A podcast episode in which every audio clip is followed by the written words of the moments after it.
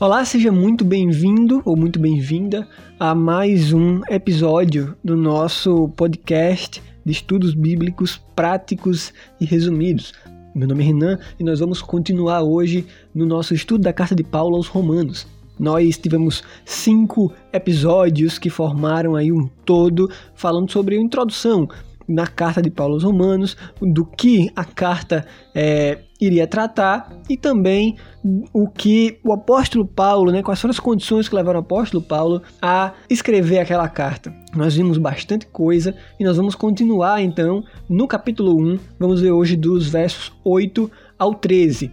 Bem, nós estamos ainda na primeira parte do livro, que vai do verso 1 até o verso 17. Essa parte é uma parte mais introdutória, uma parte de apresentação, vamos assim dizer, que vai soltar né, para os leitores o assunto principal da carta. E esse assunto então vai ser detalhado no restante, né, ao decorrer da carta, ao decorrer do livro de Romanos. O assunto principal é o Evangelho de Deus, tá certo? O Evangelho que quando a gente fala de Deus é porque o Evangelho veio do próprio Deus, né, veio dele mesmo, é a solução do próprio Deus para o nosso maior dilema, né, o nosso maior dilema humano, que é o problema do pecado. O ponto principal é, não é a sua ou minha salvação, né? E sim que Cristo e que Deus seja glorificado quando as pessoas creem nesse evangelho e dessa forma, então, um dia essas pessoas possam estar juntas para louvá-lo eternamente. Tá? Então nós vamos hoje mergulhar no coração do mensageiro, no coração do apóstolo Paulo,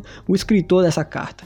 Esse é o tipo de homem que Deus realmente usa, e nós vamos ver essas características então presentes no texto. À medida que a gente caminha nessa passagem, eu quero que você esteja consciente de que Paulo nunca viu a grande maioria dos cristãos ali de Roma, tá certo? Então, mesmo assim, o, o, o amor que ele tem por eles é realmente muito impactante e a gente tem muito a aprender com isso a gente já vê logo de cara que a gente deve ter uma fé contagiante, né? Uma coisa é a gente conhecer o evangelho e outra é, de fato, nós sermos usados por Deus para transmitir esse evangelho para outras pessoas. Então a gente vai ler a passagem do verso 8 até o verso 13 do capítulo 1 de Romanos, e esses versículos então vão ajudar a gente a viver e também falar do evangelho para outros. O texto diz: Em primeiro lugar, dou graças ao meu Deus por intermédio de Jesus Cristo, por todos vós, pois a vossa fé é anunciada em todo o mundo. Porque Deus, a quem sirvo em meu espírito, no Evangelho de seu Filho, é minha testemunha de como sempre vos menciono, pedindo constantemente em minhas orações que agora, de algum modo, pela vontade de Deus, haja boa ocasião para visitar-vos.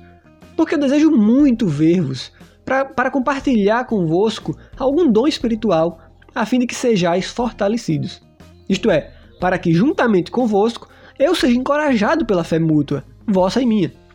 Irmãos, não quero que ignoreis que muitas vezes planejei vos visitar, mas até agora tenho sido impedido, para conseguir algum fruto entre vós, como também entre os demais gentios.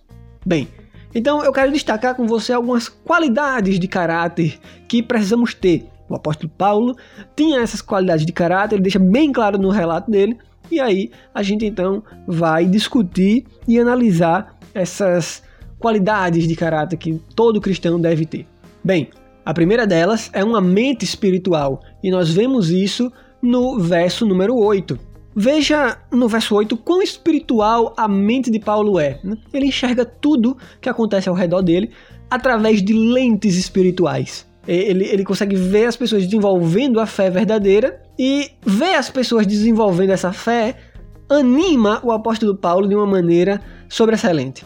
Então, a gente pode até ser tentado, né, muitas vezes, a avaliar uma igreja pela sua arquitetura, né, pela beleza do prédio, pela sua organização, pela grande quantidade de membros né, que existe ali, seu tamanho e tal. Mas Paulo ele não olha para nada disso. Essas coisas são boas, a gente não pode dizer que são ruins, mas elas são apenas externas. A realidade da igreja é a sua fé pessoal em Jesus Cristo, desenvolvida através de uma vida verdadeiramente cristã. Então Paulo está ali falando de pessoas em Roma, uma das cidades mais ímpias daquele tempo, a gente tem que ter em mente isso, né, devido ao seu tamanho e a grande importância, é, sendo a capital do Império Romano. E é isso mesmo que é requerido da igreja, né? Deus se agrada em construir igrejas realmente ali na beira dos portões do inferno. Ele se agrada de estabelecer testemunhas nos lugares mais difíceis e escuros possíveis, porque são estes mesmos lugares que mais precisam. E é nesses lugares que o nome de, de Deus, que o nome de Cristo vai ser mais engrandecido e glorificado. Então, Roma, naquela época, era, vamos assim dizer, o epicentro do mundo. Tudo acontecia ali. E a fé daqueles cristãos estava sendo tão dinâmica que, à medida que eles viviam em Roma, os incrédulos conseguiam ver a realidade da nova vida que eles tinham. E isso estava se espalhando, né? As notícias estavam chegando em outros locais a outros cristãos também e a não cristãos também. Então Paulo agradece, né, ao seu Deus. Perceba que ele diz, né, eu agradeço ao meu Deus e não necessariamente a eles, a, a, aos cristãos, mas ele agradece primeiramente a Deus. Isso é algo sutil, mas Paulo aqui ele afirma que tudo acontece porque Deus é o autor daquela obra. Não é necessariamente porque os cristãos poderiam fazer alguma coisa, e sim porque eles têm um Deus que estava conduzindo a obra no meio deles. Então, ele também é grato a Cristo, o único mediador entre Deus e os homens. Essa é a primeira qualidade de caráter que o, o, cristão deve evidenciar, que deve ter uma mente espiritual, enxergar tudo com olhos espirituais. A segunda delas é a servidão. Isso fica bastante evidente no início do verso 9. Paulo sabe que ele está ali na terra para servir a Deus e a igreja. Então, perceba que nenhum de nós somos salvos para sermos meros observadores passivos. Cada um de nós temos dons, habilidades, né? Nós temos algo que nós podemos fazer Cada um de nós fomos salvos por Deus para sermos, né, para termos uma determinada função no corpo de Cristo. O que você recebe, você deve passar adiante. Toda a, a doutrina que você aprende, ela tem que ser convertida em ação, ela tem que ser convertida em prática no dia a dia. E o apóstolo Paulo fazia isso, encorajava também os crentes a fazer isso. A terceira qualidade de caráter que nós podemos ver é algo que podemos até chamar de altruísmo no, no, na segunda parte do verso 9. O foco de Paulo é nos outros. Paulo, por exemplo, vai deixar isso bem claro quando ele diz que menciona aqueles irmãos nas orações dele. Ele não ora só por ele, só por aquilo que ele quer, mas ele também menciona até mesmo crentes que ele nunca tinha visto pessoalmente. E tudo isso para quê, né? Justamente para estar com eles, né? Pede para estar com eles, para estar ministrando para eles e também sendo ministrado, para servir e claro, também para ser servido talvez a gente sequer ore por o, o, quanto a gente deve, tá? E quanto mais por outras pessoas, né? Isso é algo que a gente deve pensar. Mas antes da gente falar de Deus para os homens, nós temos que falar dos homens para Deus. Preste muita atenção e eu vou repetir. Antes de nós falarmos de Deus para os homens, nós devemos falar dos homens para Deus. Nós devemos pedir que ele prepare o caminho para sua própria mensagem, pois nós não temos o poder de fazer isso se havia alguém que podia se confiar na sua própria preparação, se havia alguém que era inteligente demais e podia se confiar nisso, esse alguém era Paulo, tá? Mas ele escolheu não fazer isso. A quarta qualidade, né, a quarta característica aí do, do, do caráter cristão é a submissão. Isso fica bastante claro no verso número 10. Paulo sabe que ele não pode ir a Roma a não ser pela vontade de Deus. Então ele se submete a Deus, sempre pedindo que conceda essa oportunidade a ele. Mas ele também não fica, né, não faz das tripas coração, porque ele não pode ir. Ele sabe que Deus pode, inclusive, né, trabalhar através de meios ordinários, meios cotidianos e pelos nossos esforços. Mas esses esforços nossos sozinhos não são nada. Então Paulo chegaria de fato a Roma alguns anos mais tarde, porém ele jamais imaginaria que ele estaria lá como prisioneiro de Cristo, né? detido na sua própria residência durante dois anos e depois morto, inclusive, na cidade de Roma. Paulo jamais imaginaria que ele iria morrer naquela cidade, mas ele confiava em Deus que um dia veria seus irmãos, como de fato viu alguns anos depois, embora em condições não tão favoráveis.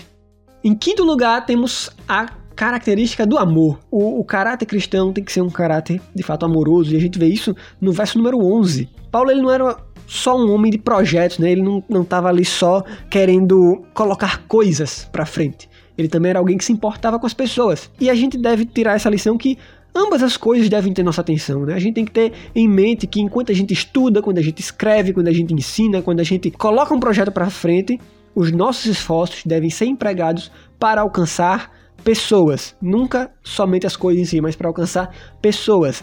Para que isso aconteça, então, é importante também estar junto às pessoas, é importante cuidar das pessoas.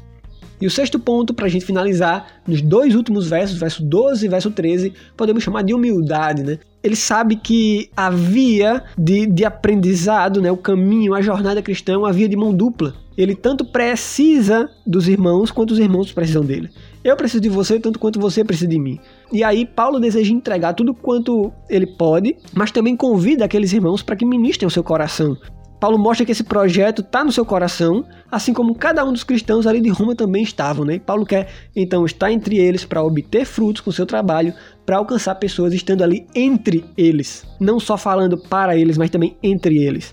Por fim, então, vamos para uma palavra de aplicação. Como é que a gente pode trazer isso um pouco mais para o nosso dia a dia? Esses versículos que nós vimos revelam de fato o coração de um cristão espiritual. Muitos talvez pensem que alguém espiritual é só alguém que fala línguas estranhas, né, que rodopia, dá saltos, alegando que aquilo é uma obra do Espírito. Mas Paulo mostra pra gente algo diferente, né? Paulo mostra pra gente que um cristão verdadeiramente espiritual, primeiro tem sua mente e seu coração transformados, né? E então passa depois a desejar novas coisas. É uma coisa muito mais ordinária do que extraordinária. É uma coisa que não tem tanta pompa, que não tem tanto, tanto glamour. Perceba, é sempre uma vida de oração, pedindo pelas outras pessoas, né? clamando por elas para que possa ministrar e ser ministrado por elas. Isso ocorre no dia a dia, né? Isso ocorre no cotidiano, no ordinário.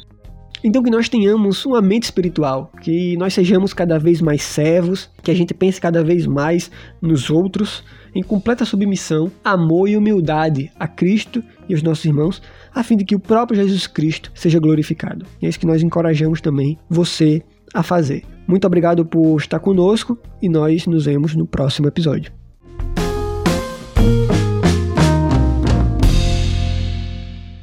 Este estudo é fonte das anotações baseadas no grupo de estudos do Dr. Stephen J. Lawson, o qual está disponível gratuitamente no canal do Ministério One Passion Ministries e é oferecido como resumo em português pelo blog Defesa da Verdade. Visite-nos e confira outros estudos. Obrigado.